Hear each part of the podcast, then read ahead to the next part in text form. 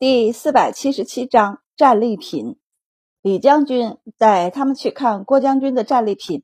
不，不对，这会儿还没分呢，因此还属于全军的。一个个箱子被打开，里面全是各种金器、玉器和精美的瓷器。白善看呆了。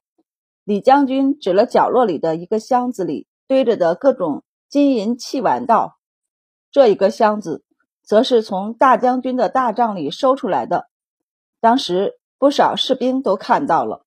你别说，士兵们看见心气平了一些，也没之前低迷了。白善随手去拿了一个金佛，拿了拿，没拿动，他微压，便用双手去抱，才抱起来。这李将军看了一眼后便道：“实心的，全是金子熔的。”听亲兵们说，是从秋瓷王后的寝宫里翻出来的。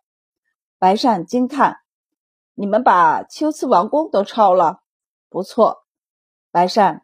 可你们连城内都没收服，人都还住在城外呢。”将军说了，打仗最要紧的就是钱，将士们吃喝拉撒都要用钱买不说，大家跟着出生入死。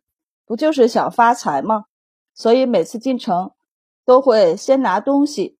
李将军道：“秋瓷王城是投降的，将军不好对城中的权贵和富户下手，所以就直接抄了皇宫。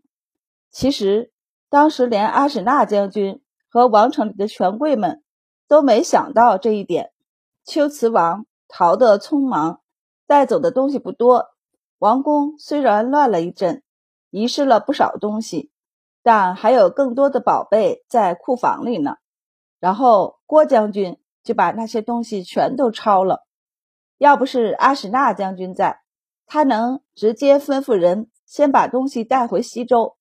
不过因为阿史那将军在，他不好再像以前那样独占大半，所以东西还收在军中后勤处，只等大圣回去以后再分。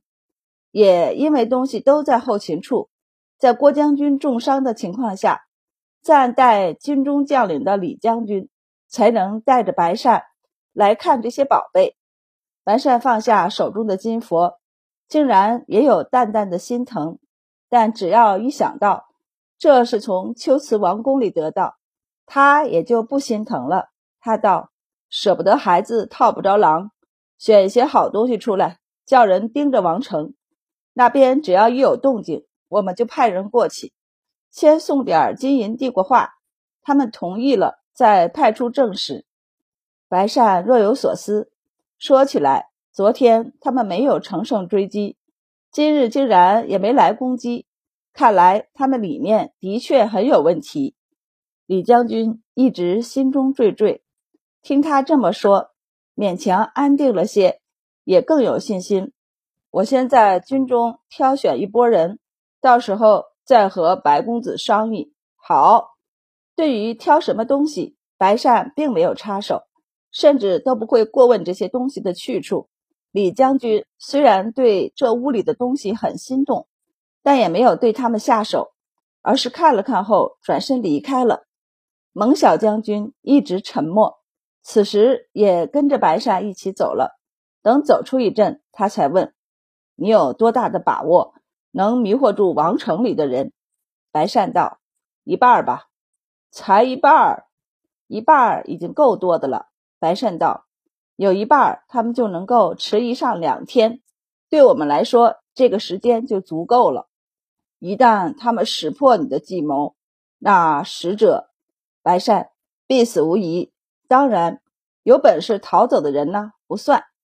蒙小将军。”谁能从城里逃走？谁知道呢？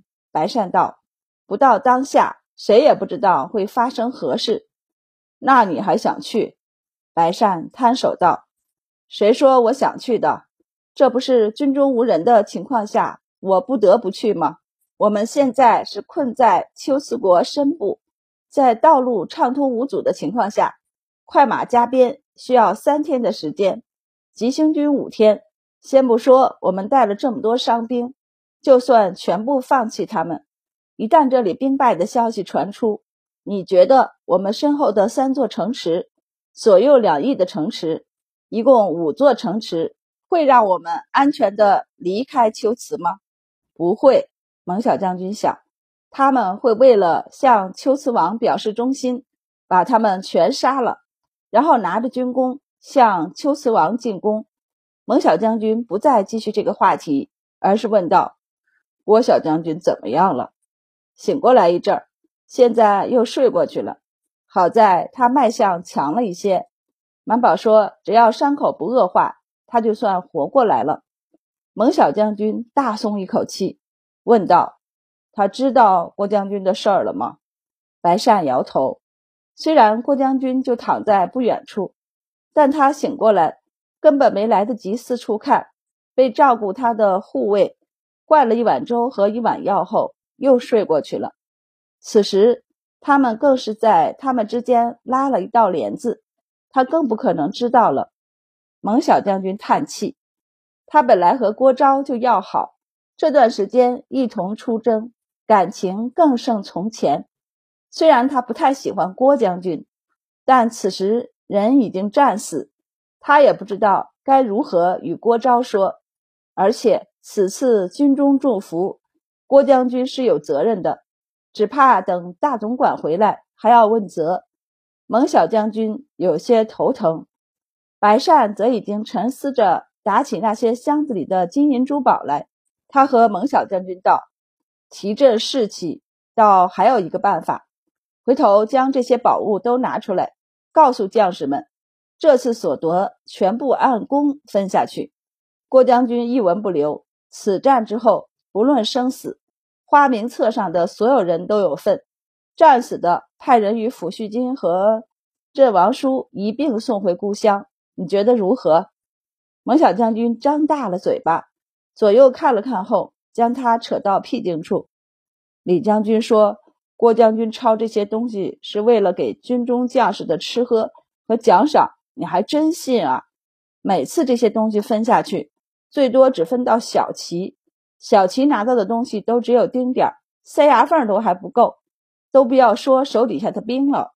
蒙小将军之前就跟安西军出去打过仗，别说安西军很猛，郭将军自己也很猛。不说用兵有谋，打起来也都冲在最前面，杀敌勇猛。但拿到战利品后，也是真小气，大头自然在郭将军手上。只是他占据的大头也太大了，分下去的少，底下的参将、偏将、总旗们再一分，基本上就不剩什么了。为了让底下人怨气不是很大，总旗一般还会从自己的手里漏一点给小旗，小旗再把东西换成铜板分下去。一般一场胜仗下来，小兵们能分到一吊钱，就算是很大方了。多数时候。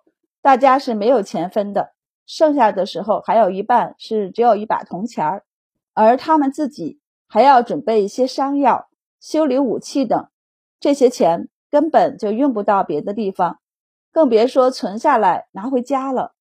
这一点和他们蒙家完全是反过来的。蒙小将军因此很看不上郭将军，他道：“李将军的话你就听一听就行。”可现在郭将军不在了，白善道：“那些东西既然没有分，那就还属于军中。现在军中是你和李将军做主，只要你们两个同意就可以。”蒙小将军一怔，片刻后迟疑道：“这不好吧？还有大总管呢。当时郭将军没有直接收了这些东西，就是因为阿史那将军在。阿史那将军不会介意的。”白善很笃定的道：“只要我们能保住秋瓷五城不乱，只要我们能保证道路畅通，只要我们能守住这两千五百多兵马，别说我们只是把战利品分给底下的将士，就是全送回秋瓷王宫，阿史那将军也不会介意的。你怎么知道？他猜的。不过此时，白善一脸认真的道：‘我了解阿史那将军。’”我可与你保证，到时候他要是介意了再说。他们先看这三步之内的事儿。蒙小将军就沉思起来。白善就拍着他的肩膀道：“你可以先和李将军商量一下，以我对郭小将军的了解，他也不会介意这些的。郭小将军当然不会介意，他一直对他父亲的行为颇有微词，但子不言父过，而且郭将军还明着训斥过他，他觉得他不孝父。我们这样的人是把脑袋拴在裤腰带上的。”比那些盗匪还要危险。人生苦短，不趁着还活着的时候肆意一把，难道还等死后去了地府再享乐？郭将军道：“而且我这是为谁？还不是为了你等。我手上这些东西，现在是我享受，但等我死后，不还是给你们留着的吗？你这是没过过苦日子。想我小时候，虽是太原郭氏出身，却生逢乱世。”若不是有一把子力气，又因家学认得一些字，别说你，我都成枯骨了。每当这时候，郭小将军就说不出话来。他曾经苦恼地和蒙小将军交流过此事，没办法，他朋友少，而蒙小将军不管是家世还是位置，都与他相似，且俩人性情相投，就忍不住和对方倒苦水了。所以。蒙小将军知道，郭昭不仅不会在意，反而会很乐意。只不过不知道李将军会不会乐意。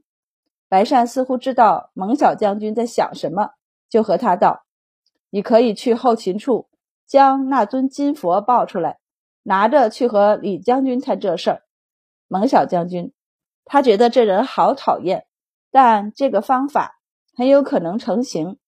上梁郭将军爱财，下梁李将军自然也很爱财。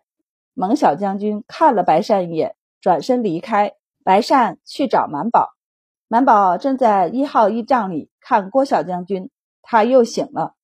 满宝摸了一下他的脉，让人去给他端米粥和汤药来。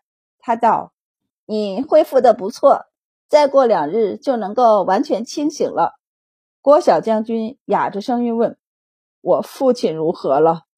满宝顿了顿后道：“情况有些不好，不过你当务之急是养好自己的身体。”郭小将军有些担心，但又松了一口气的样子。听着话音是还活着了，他连忙问道：“军中的状况现在如何了？”白二郎和刘焕听到消息跑来，听见他这话便道：“你还有心思操心这些啊？”还是赶紧养伤，先把自己弄好吧。你这条命可是用我们的血换来的。郭小将军满脸的迷惑。什么？白二郎就撸起袖子道：“看见这个青点没？我们被抽了好多血给你。你现在体内的血，起码有三分之一是我们的。”刘焕点头：“没错，你可得好好保重，不然我们的血就要白费了。”满宝道：“还有我的药。”郭小将军被他们这一搅和，顿时忘了自己想要问的话，一直等吃了粥，又吃了汤药，他又犯困要睡过去的时候，才喃喃的道：“我好像闻到了死人的味道。”满宝几人无语，大家的目光忍不住飘向一旁帘子隔开的地方。现在天气冷，所以两天下来，郭将军的尸首也没有什么太大的味道。他们这才将人留在驿帐里。现在吗？看来郭小将军还是得移走。于是等郭小将军睡过去以后，满宝和大家一商量，就决定把他挪到隔壁二号驿帐里和大家一起。白善过来看见，颔首道：“这样也好。那边受伤的将士多，大家说说话，他也没空胡思乱想了。现在郭将军阵亡的消息。”除了他们几个人知道外，也就军中参将以上的人才知道，剩下的人全都还蒙在鼓里。他们小心地将睡中的郭小将军画了个地方，对外的说辞：郭小将军已经脱离了危险，而郭将军的情况还危险。为了不打扰郭将军，暂且将郭小将军移出来。军中没人怀疑。郭将军被流矢射中的事，并不是秘密。当时看到的士兵不少，对军中的将士来说，郭将军能活着已经是万幸了，重伤不要紧，他只要还活着，大家心中就还有主心骨。一旦郭将军阵亡的消息传出去，人心动摇的情况下，只怕秋瓷王城那边还没动作，他们这边的士兵先自己逃营了。于是大家看到被挪出来的郭小将军，不但不担忧，反而更放下了一些心。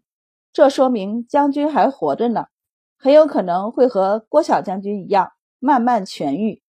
当时郭小将军也中了流箭，他们也都看到了。他们在这里忙碌，而秋瓷王城那边终于有了动静，开始派人来探哨。斥候们发现，立即来报，李将军才把蒙小将军送走。听到汇报，又让人去把他请了回来。俩人一商量。最后还是选了一盒子珠宝，交给一个书记员，让他在几个士兵的护持下给秋瓷王城送去。随着珠宝一起去的，还有白善写的一封信。李将军当时看过信，要不是他明确说了是杨祥，而且他们五人中有世家子，有户部尚书之孙，还有陛下的御医和驸马，他都要怀疑。他是不是真的要投降秋瓷了？果然，读书人的心都脏，假的都能说的跟真的一样。他们这里才把要送信的书记员送走，转身就涌上了一个高鼻深目的人。白善看到对方脸上的笑容就微淡。李将军不知道他们的恩怨，还冲对方点了点头，问道：“尔格，你有何事？”